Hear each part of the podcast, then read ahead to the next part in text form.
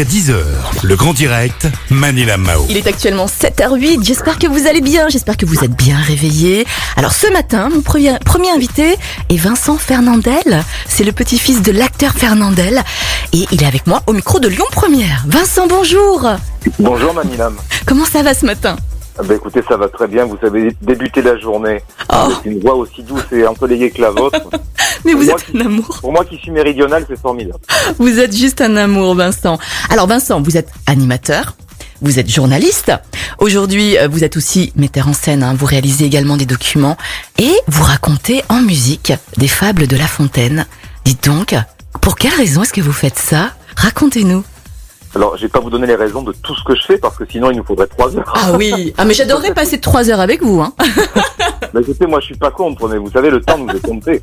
Alors, C'est vrai. euh, on, va, on va- on va rester sur Jeannot, on va rester sur Jean de la Fontaine. Oui. Euh, en fait, ça part de quoi cette idée? C'est que la productrice de, du livre CD, euh, qui s'appelle Fanny Tempesti, pour ne pas la citer, euh, a remarqué une chose, c'est-à-dire que les enfants, les petits-enfants, euh, m'aiment beaucoup. Et c'est vrai que dès que je suis euh, en leur présence, parce qu'il y en a de plus en plus autour de moi, hein, j'ai bientôt 37 ans, donc j'ai beaucoup d'amis maintenant qui ont des enfants, euh, ou des neveux, des nièces, etc. Dès que je suis avec les petits, euh, ils viennent automatiquement vers moi euh, pour que je leur raconte toutes des bêtises ou que je joue avec eux, mais surtout, surtout au moment où il faut raconter l'histoire, pour endormir les petits et les petites.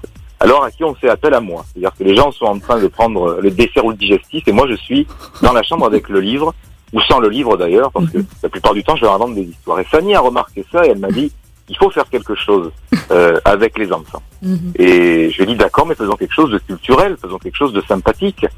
Et on est parti sur les fables de La Fontaine assez naturellement parce que certains classiques comme ça traversent le temps avec une grande facilité et on s'est dit pourquoi pas? Alors on l'a fait. Et donc vous racontez en musique donc ces fables de La Fontaine hein, sous la forme d'un livre avec un CD. C'est le cadeau formidable pour tous les enfants. Quelle fable est-ce que vous avez préféré raconter? Pourquoi? Dites-moi.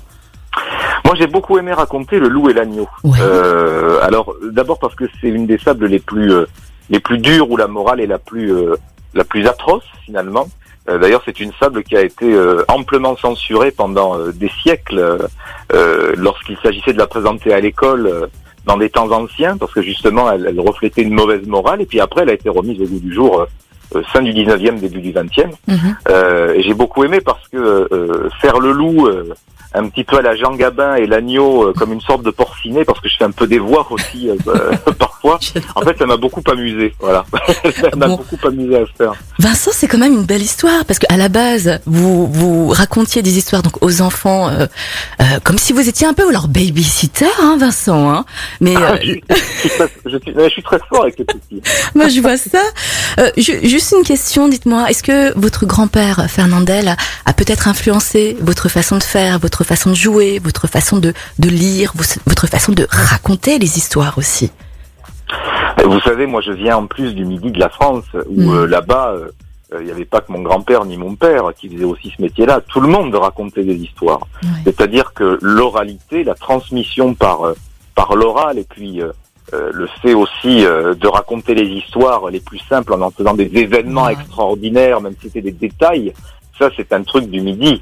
Euh, donc j'ai envie de vous dire que c'est ma culture en général et, et- et ma région Mhm. euh, qui aussi sans doute m'ont donné ce goût euh, de raconter tout simplement. Et puis il y a tant de il y a tant de belles euh, de belles langues dans le monde euh, et de traditions qui n'ont pas d'écrit, qui n'ont que de l'oral. L'oral, euh, le mot en général, Ouais. c'est quelque chose d'extraordinaire parce qu'on peut tout exprimer euh, quand on connaît quand on connaît les mots, quand euh, on a la passion de la communication, on peut exprimer ses émotions, on peut c'est c'est c'est c'est une arme de construction massive le Mm. mot.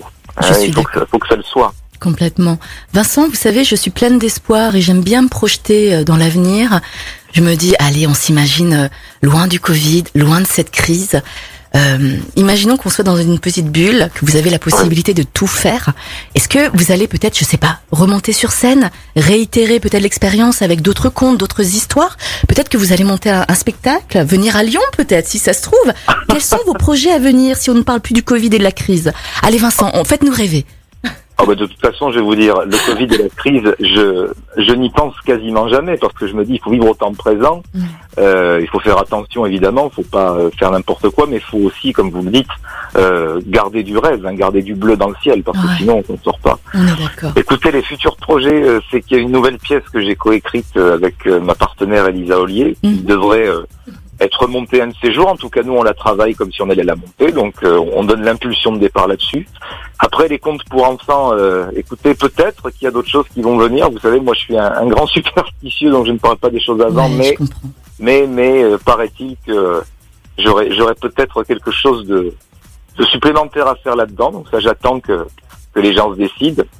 Et puis je vais vous dire, euh, il y a mon école de théâtre aussi qui est là depuis maintenant euh, quelques années, euh, qui qui continue. Je maintiens mes élèves. Euh, on rêve de jours un peu meilleurs, euh, plus gais, mais euh, mais si vous voulez, euh, ah comment vous dire? Malgré tout, euh, si on commence à faire Cosette, on s'en sort pas. Donc, euh, comme vous le dites, il faut rêver. Moi, je, moi, c'est même pas que je, c'est même pas que je rêve, c'est que je me dis que tout est concrètement possible. Ouais. ouais. Alors Voilà. Noël, Noël approche, euh, c'est dans 21 jours, hein, euh, Vincent. On invite bien sûr toutes les personnes qui nous écoutent à acheter ce joli livre, les 17 plus belles fables de Jean de La Fontaine. Vous Oui. pourrez le retrouver bien sûr chez tous vos libra- livraires, pardon, libraires. Et bien sûr, c'est un magnifique cadeau euh, pour euh, pour les enfants et même pour les adultes. hein.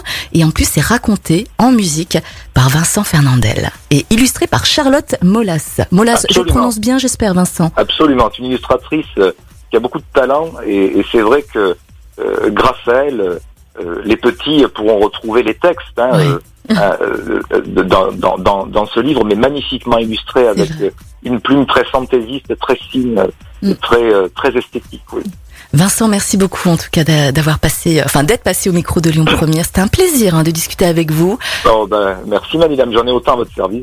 C'est gentil. Et puis on se dit à très très bientôt. Oh oui, avec plaisir. Avec plaisir. Belle journée, Vincent. Merci. Bonne journée aux amis lyonnais. Alors le bonjour par chez vous, comme on dit par chez Oui, complètement. À bientôt. Belle vous. journée. Au revoir. Au revoir.